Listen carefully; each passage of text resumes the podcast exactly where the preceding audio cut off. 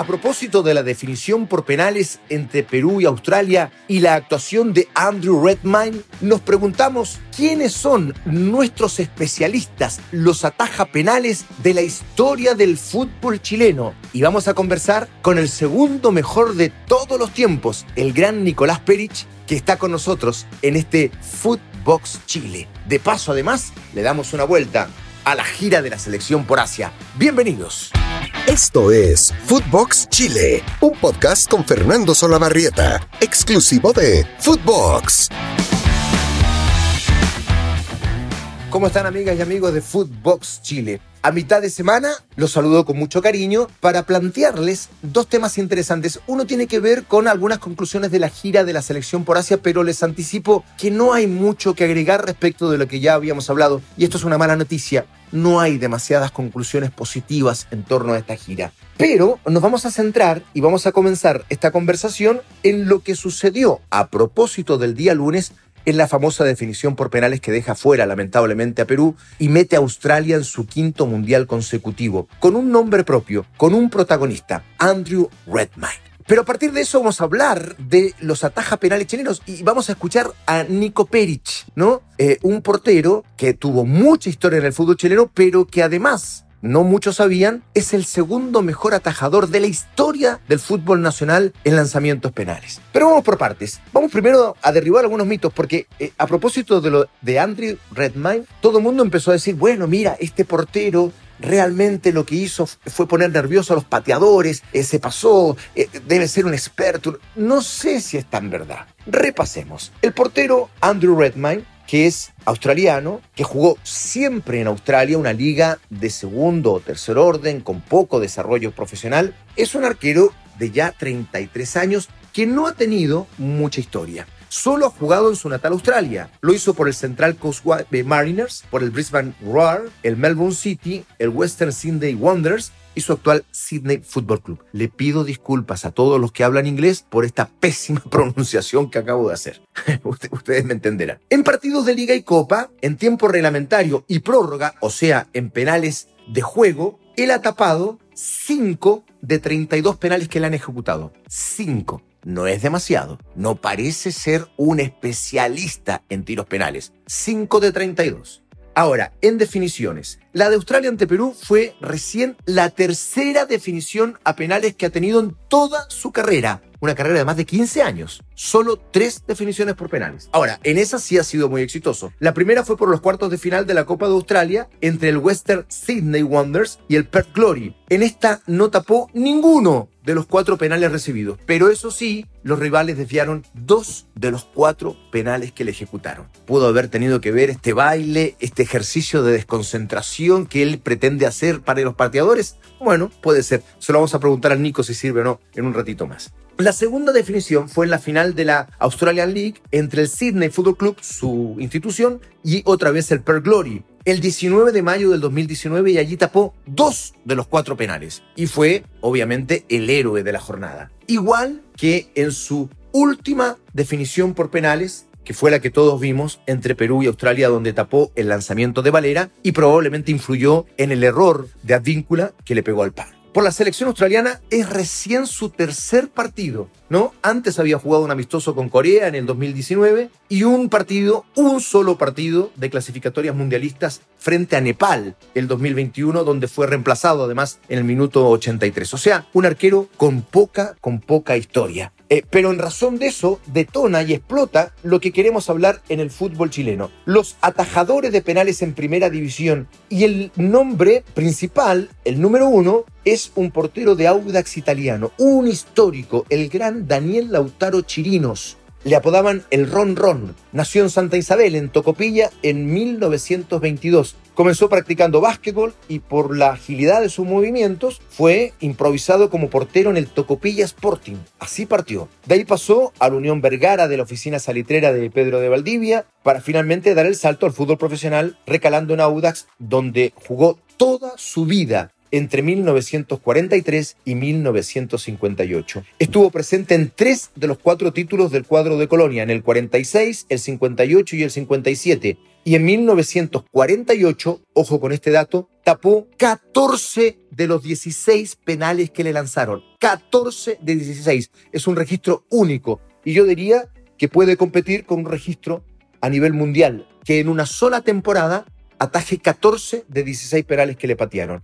Se retiró habiendo atajado 29 penales en su carrera. Daniel Chirinos seguramente el arquero más importante de la historia de Audax y en la historia del fútbol chileno es el arquero que más penales tapó, 29. Después aparece Nicolás Perich, que jugó en Ranger, en la de Conce, en Unión Española, en Everton, en Cobresal, en Cobreloa, en Auda Italiano, estuvo en el fútbol extranjero también, fue campeón en Argentina y el Nico eh, registra 20 20 penales tapados. Después aparece el Polo Vallejos con 18, Sergio Roberto Livington, el gran Zapito Livington con 17, igual que Cristian Muñoz, que es un arquero contemporáneo, estuvo en Huachipato, en Colo Colo y en la Universidad de Concepción. Sorprende este registro, que no es muy conocido, y le preguntamos precisamente a Nico Perich si se sorprendió y si sabía que era parte de la historia. Y por cierto, Nico, ¿qué sientes al saber que eres parte de la historia del fútbol chileno? Bueno, uno no busca en el fondo entrar a la historia del fútbol chileno, pero pues, por la cantidad de años seguramente que jugué yo al fútbol, se dio. O sea, es lindo nomás estar y que te nombren este, cuando suceden este tipo de, situaciones de definición a penales y, cosas por el estilo, pero, pero claramente uno no busca estar en, en, la historia, ni mucho menos. Trata de evitar el gol, como siempre nomás, como lo hacen todos los arqueros. Por supuesto, también queremos preguntarle a Nicolás Perich este eximio atajador de penales, ¿cuál es la estrategia? ¿Es más bien intuición? ¿Se preparan? ¿Estudian a los pateadores? ¿Cómo lo hacías tú, Nico?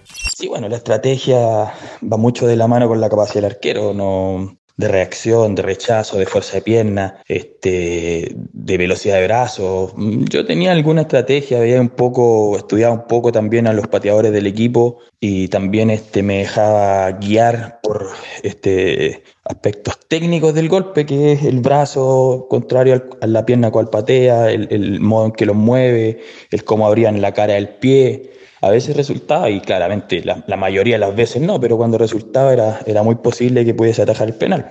Y finalmente, la pregunta que, que todos nos hacemos en razón de esta performance, ¿no? De Andrew Redmine, si eso realmente sirve o no o es más que nada para la foto, es show, no sirve de nada. Bueno, volvemos a recurrir a nuestro gran Nico Perich, que es un experto en esto, para que nos diga qué tanto puede ayudar todo este show que hace Redmine frente a los pateadores. Nico.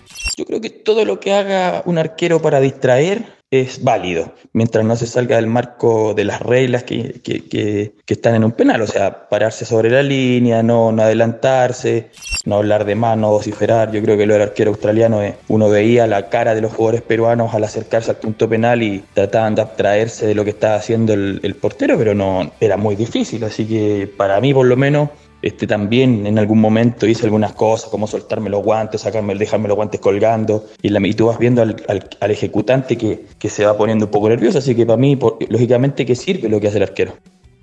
El gran Nicolás Perich nos ilustra respecto de lo que es esta especialidad tan compleja ¿no? De ser un arquero que ataja penales, de qué manera se puede hacer. El Nico pasó a la historia, ya lo hemos revisado, es el segundo arquero con más penales atajados en el fútbol chileno con 20, 20 tapadas. Un arquero extraordinario además, como decíamos, campeón en Argentina, permanente seleccionado chileno y hoy comentarista de la cadena ESPN. Bueno, aprovechemos sobre el final de este podcast para darle una vuelta también, por supuesto, a lo que sucedió en la gira de la selección chilena. En el último partido, ya lo sabemos, eh, el equipo chileno empató 0 a 0 con el equipo de Ghana y después perdió en la definición por penales buscando ser terceros en la Copa Querín, cosa que no tiene mayor importancia.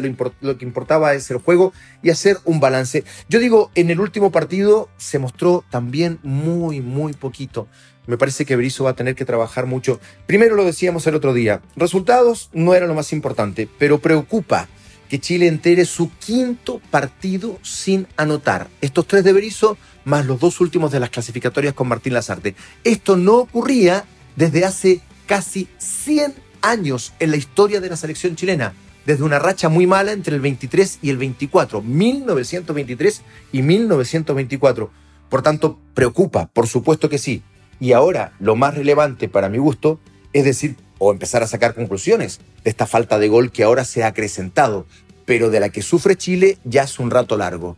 Tendrá que ver que los jugadores chilenos que actúan en esa posición, sobre todo los más jóvenes, están tapados por muchos extranjeros de dudosa calidad que vienen a jugar al fútbol chileno, solo vamos al puesto de centro delantero. 13 de los 16 equipos tienen centro delanteros extranjeros.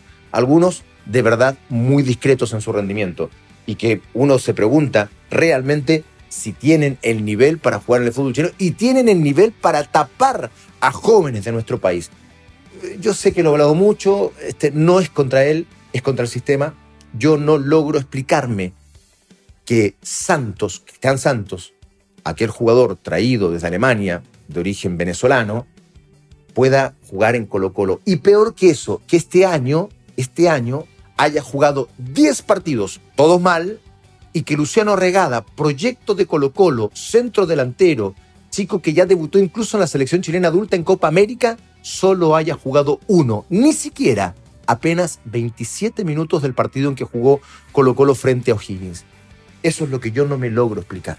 Y allí debe haber, de seguro, un argumento como para ir entendiendo por qué, sobre todo en la parte ofensiva, en Chile no aparecen buenos delanteros. Es que bueno, es difícil que aparezcan si a los chicos jóvenes no les dan los espacios como para poder mostrarse, desarrollarse y terminar siendo un delantero que pueda apuntar a la selección chilena. Al margen de eso, que es una conclusión eh, en la que va a tener que trabajar y muy, pero muy duro eh, Eduardo Berizzo, eh, más allá de los resultados, insistimos, a mí me pareció que la gira arrojó un funcionamiento muy discreto, muy escaso. Yo esperaba más es imposible que esté todo mecanizado tan pronto. No, no, no, pero algo más. Y después de los desarrollos individuales, pocaso, ¿no? Kusevich, algo de Mesatú, la confirmación de Medel, el buen partido de Pérez, que es definitivamente, a partir del último encuentro, el único que jugó, una confirmación de que él es arquero de selección para disputar el, tercer cupo de los arqueros, probablemente, o tal vez el segundo incluso, ¿no? Bueno, en la gira se utilizaron 22 jugadores. Solo no jugaron Tapia, Pavés y Parra, o por COVID o por lesión. El que más jugó fue Pablo Díaz, 270 minutos. Le quiere dar la responsabilidad de ser el líder de la defensa y está muy bien, pero tiene que afirmarse. Y los que debutaron, de forma absoluta fueron Mayel Mesatú, Darío Osorio y Alex Ibacache. Ojo con el chico Osorio, me gusta mucho. A él hay que empezar a desarrollarlo porque de verdad puede andar muy bien. Ahora, por segunda vez en su historia, completa Chile, como decíamos, cinco partidos sin anotar goles. La primera ocurrió, ya acá doy el detalle, entre 1922 en realidad y 1924 en los campeonatos sudamericanos de Río de Janeiro y de Montevideo. Fue un 0-2 con Uruguay, un 0-4 con Argentina, un 0-3 con Paraguay en 1922, más 0-5 con Uruguay, 0-2 con Argentina en 1924.